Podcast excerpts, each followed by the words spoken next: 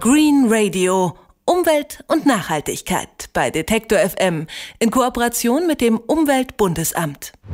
Seit zehn Tagen verhandeln Umweltpolitiker aus aller Welt auf der UN-Klimakonferenz in Doha in Katar Dabei steht eine Menge auf dem Spiel, denn wenn sich das Klima nicht dramatisch erwärmen soll, müssen dringend neue völkerrechtlich verbindliche Klimaschutzziele her. Bislang regelt das Kyoto-Protokoll diese Ziele, doch das läuft Ende des Jahres aus. Es geht also darum, eine Nachfolgeregelung zu finden. Und wie die Verhandlungen laufen, darüber spreche ich jetzt mit Ann-Kathrin Schneider. Sie ist Klimaschutzexpertin vom BUND, also vom Bund für Umwelt und Naturschutz Deutschland. Und sie ist in Doha und verfolgt die Konferenz. Einen schönen guten Tag, Frau Schneider. Guten Tag. Frau Schneider, es geht in Doha einerseits um neue Klimaschutzziele, andererseits um Geld, das die Industriestaaten den Entwicklungsländern zahlen sollen. Wie hängen diese Klimaschutzziele und der Streit ums Geld zusammen? Die hängen sehr eng miteinander zusammen, weil die Entwicklungsländer fordern von den Industrieländern hohe Klimaschutzziele und die können sie geben im Kontext von der zweiten Periode des Kyoto-Protokolls, die ja hier in Doha beschlossen werden soll und die dann im Januar 2013 starten würde. Hier in Doha zeichnet sich ab, dass die Industrieländer sehr, sehr niedrige Klimaschutz Ziele sich geben und dass es auch nur wenige Länder gibt, die sich überhaupt im Kontext der zweiten Phase des Kyoto-Protokolls zur Emissionsreduktion verpflichten.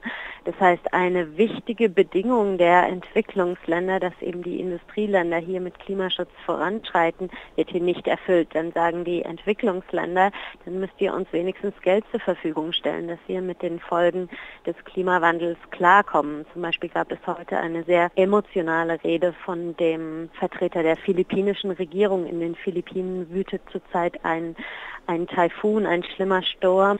Der Vertreter der Regierung hat gesagt, das soll für uns keine Normalsituation werden. Wir leiden schon jetzt unter den Folgen des Klimawandels. Den Klimawandel haben nicht wir verursacht, sondern die Industrieländer. Die müssen uns jetzt helfen, mit den Folgen umzugehen. Lassen Sie uns mal ganz konkret äh, über die Ziele sprechen. Sie haben gesagt, die sind sehr niedrig angesetzt. Also was ist genau im Gespräch? Genau, für Europa konkret ist ein Ziel im Gespräch, dass die Emissionen von Europa bis 2020, also in den nächsten acht Jahren, um 20 Prozent reduziert werden sollen im Vergleich zu 1990. De facto haben wir diese Emissionsreduktion jedoch schon fast erreicht. Also schon jetzt acht Jahre vor der Deadline haben sich die Emissionen in Europa um fast 20 Prozent reduziert. Das heißt, wir können in Europa mit diesen schwachen Zielen im Kontext der zweiten Phase des Kyoto-Protokolls eigentlich genauso weitermachen wie bisher und müssen keine keinerlei Klimaschutzmaßnahmen umsetzen.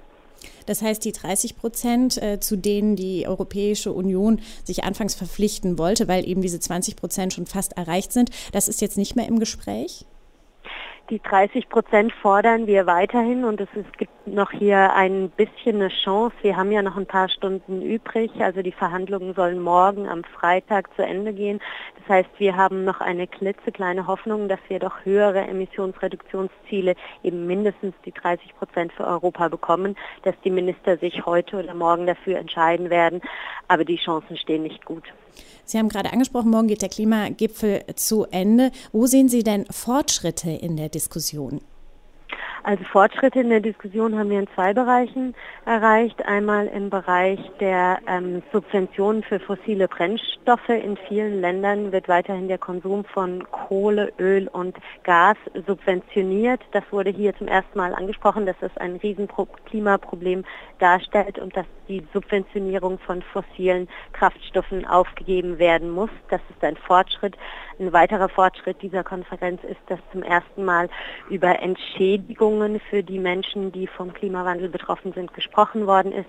Die Entwicklungsländer fordern, dass es einen internationalen Mechanismus gibt, der Gelder zur Verfügung stellen kann zum Beispiel für solche Menschen, die jetzt unter dem Tropensturm in den Philippinen leiden oder von kleinen Inselstaaten, die umgesiedelt werden müssen, weil ihre, ihre Staatsfläche und ihre, ihre Heimat überflutet wird. Geben Sie uns doch mal einen Eindruck von den unterschiedlichen Positionen und Lagern wieder. Also verläuft die Grenze sozusagen zwischen Entwicklungsländern und Industriestaaten oder gibt es auch besondere Vorreiter oder Länder, die sich sperren? Ja, das ist hier ganz spannend. Das ist eigentlich wieder eine, wie auf vielen Klimakonferenzen zuvor, wieder einen sehr starken Konflikt zwischen den Industrieländern einerseits und den Entwicklungsländern andererseits gibt, dass die Entwicklungsländer sich ganz stark mit zum Beispiel den Philippinen solidarisieren und sagen, wir sind die Opfer des Klimawandels, obwohl wir gar keine große Entwicklung durchgemacht haben und noch immer eine große Armut haben. Ähm, andererseits bei den Industrieländern muss man ein wenig differenzieren. Zum Beispiel gerade in Europa haben wir einige Staaten, die gern mehr Klimaschutz machen würden und haben andere Staaten, die den Klimaschutz in Europa blockieren. Da muss Polen genannt werden. Die polnische Regierung blockiert hier ein weitreichendes Klimaschutzabkommen, ähm, Verbesserungen bei der zweiten Verpflichtungsperiode des Kyoto-Protokolls. Also da gibt es durchaus Unterschiede auch innerhalb der europäischen Staaten.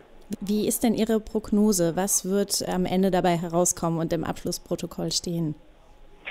Also ich glaube sehr wahrscheinlich, dass diese Konferenz länger dauern wird als geplant. Die Verhandler werden hier bestimmt noch bis in den Samstag sitzen.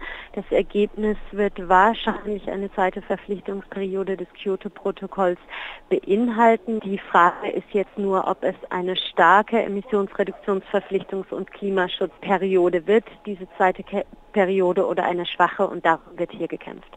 Sie sind seit äh, Tagen schon in, in Doha und beobachten die Verhandlungen. Und die Frage, die sich immer wieder stellt bei solchen Treffen, ähm, bringen solche Verhandlungen in solcher Größenordnung etwas oder gibt es auch effektivere Möglichkeiten, so ein Treffen zu gestalten? Also das, das muss man schon sagen, wenn man hier diese Verhandlungen beobachtet, dann ähm, bekommt man ein Gespür davor, wie schwierig es ist, die unterschiedlichsten Interessen der ganzen Länder der Welt unter einen Hut zu bringen und dass die Gefahr natürlich droht und die Gefahr werden wir jetzt vielleicht hier in Doha erleben, dass man sich nur auf den kleinsten gemeinsamen Nenner einigen kann.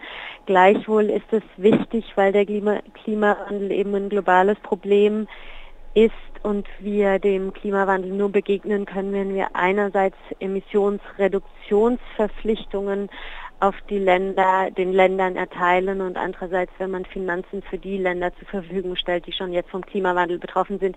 Diese zwei zentralen Knackpunkte können nur in einer globalen Konferenz mit allen Ländern diskutiert werden. Aber es sind eben so schwierige Fragen, die die Zukunft vieler Länder so stark beeinflussen, dass man auch manchmal das Gefühl für die Komplexität des Themas bekommt und deswegen auch ein Verständnis haben kann, dass nicht alles so schnell vorangeht, wie wir uns das wünschen würden. Also ein schwieriges Unterfangen auf dem Weltklimagipfel in Katar. Über den Stand der Verhandlungen habe ich mit Ann-Kathrin Schneider gesprochen. Sie ist Klimaschutzexpertin beim BUND. Vielen Dank fürs Gespräch. Dankeschön. Green Radio. Umwelt und Nachhaltigkeit bei Detektor FM in Kooperation mit dem Umweltbundesamt.